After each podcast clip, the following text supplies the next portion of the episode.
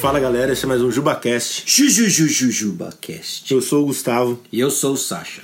e hoje a gente vai gravar um JubaCast sobre organização. Será que a organização é importante? Por que ela é importante? Qual o papel dela no nosso dia a dia? Enfim, Organização. organização. Bom, é, vamos organizar nossos pensamentos. né?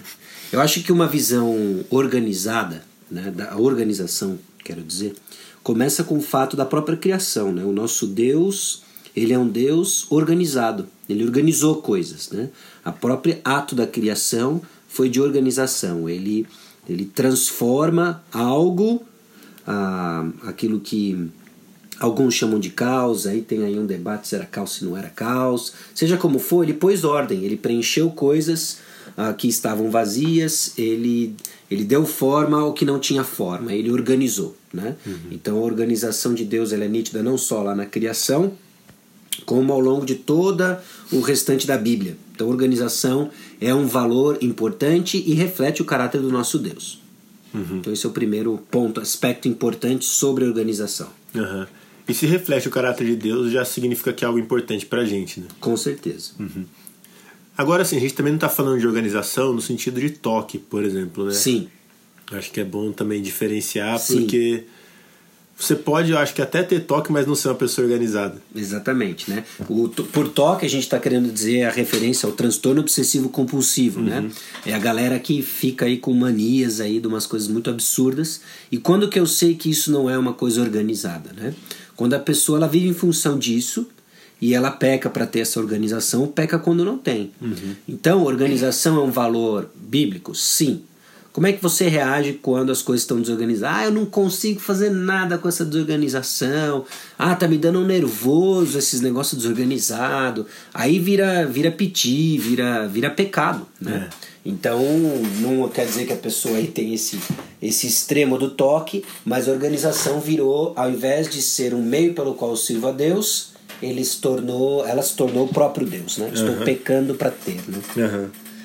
E aí, assim, o que de maneira prática a gente pode fazer para buscar uma organização que nos ajude a ser mais produtivo, né? Uhum. É importante, por exemplo, ter uma rotina, é, pensar em atividades específicas que me ajudem a ser mais organizado, enfim.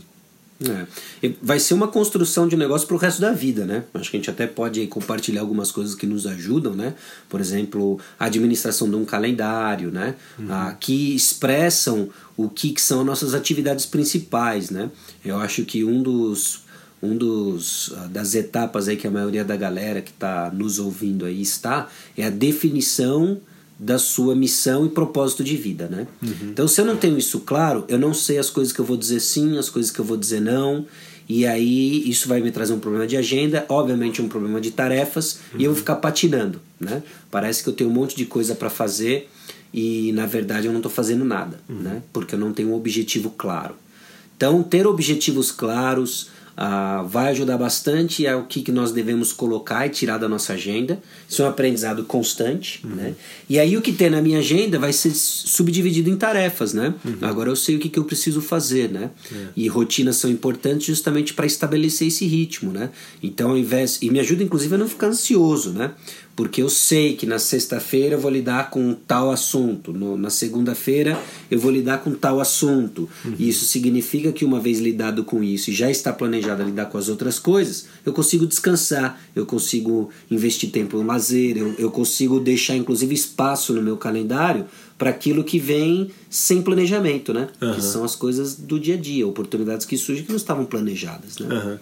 E aí, dentro do que você falou, né, uma coisa que parece estranha, mas que faz muito sentido, né? É que a gente não vai conseguir ser organizado se a gente falar sim para tudo também, né? Porque a gente não tem todo o tempo do mundo que a gente gostaria de ter para fazer tudo que a gente gostaria de fazer necessariamente. Então entra muito a questão de entender o que é prioridade e se organizar baseado nessas prioridades que a gente tem, né? Sim, com certeza. E essa até pelo que você falou, né? É, ser organizado vai impactar muito na nossa produtividade e na possibilidade de servir outras pessoas melhor, né? Uhum. Então é. Enfim, acho que realmente é, é importante, né? Entra uma questão assim, em alguns casos de personalidade. Acho que isso também é. Algumas pessoas naturalmente são mais organizadas que outras, né?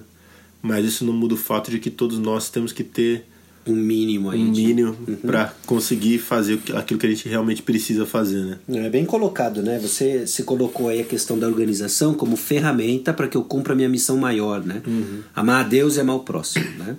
É óbvio que amar a Deus tem muito a ver com o cumprimento, inclusive, de amar o próximo. Né? Uhum. Então eu não vou servir bem pessoas se eu não estiver organizado, né? E a gente perde mesmo oportunidades, às vezes, por é. falta de planejamento, né? Uhum. O que é uma pena. Exatamente.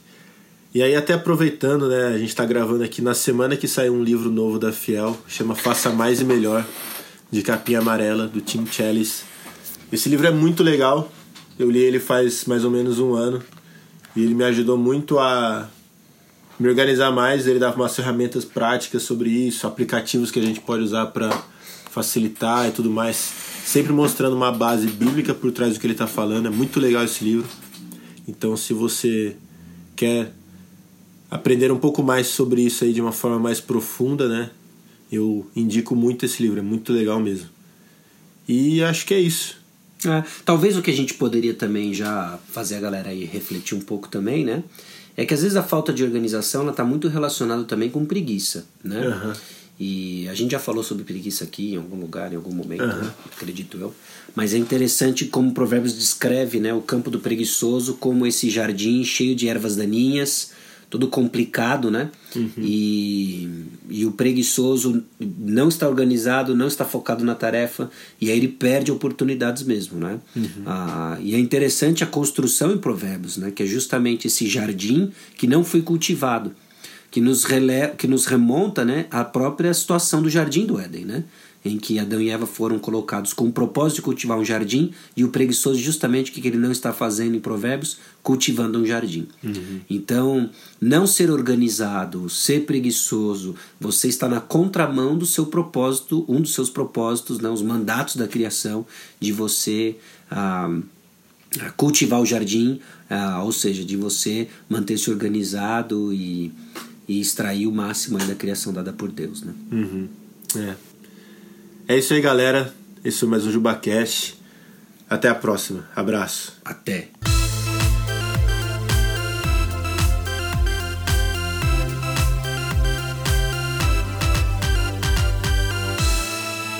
Então, galera, é o seguinte.